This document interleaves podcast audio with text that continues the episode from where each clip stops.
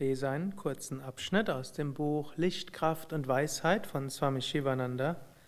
Es hat aufgeschlagen als auf Meditiere und gewinne Kraft. Bewahre deine Energie und vergeude nicht Zeit und Kraft in hitzigen Diskussionen, Redeschlachten und intellektueller Gymnastik. Diskussionen werden dich auf dem geistigen Pfad nicht voranbringen. Hüte dich vor Täuschungen, verehre mit Andacht das Göttliche.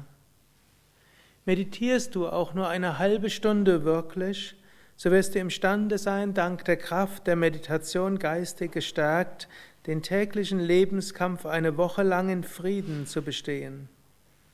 So groß ist die Wirkung tiefer Meditation.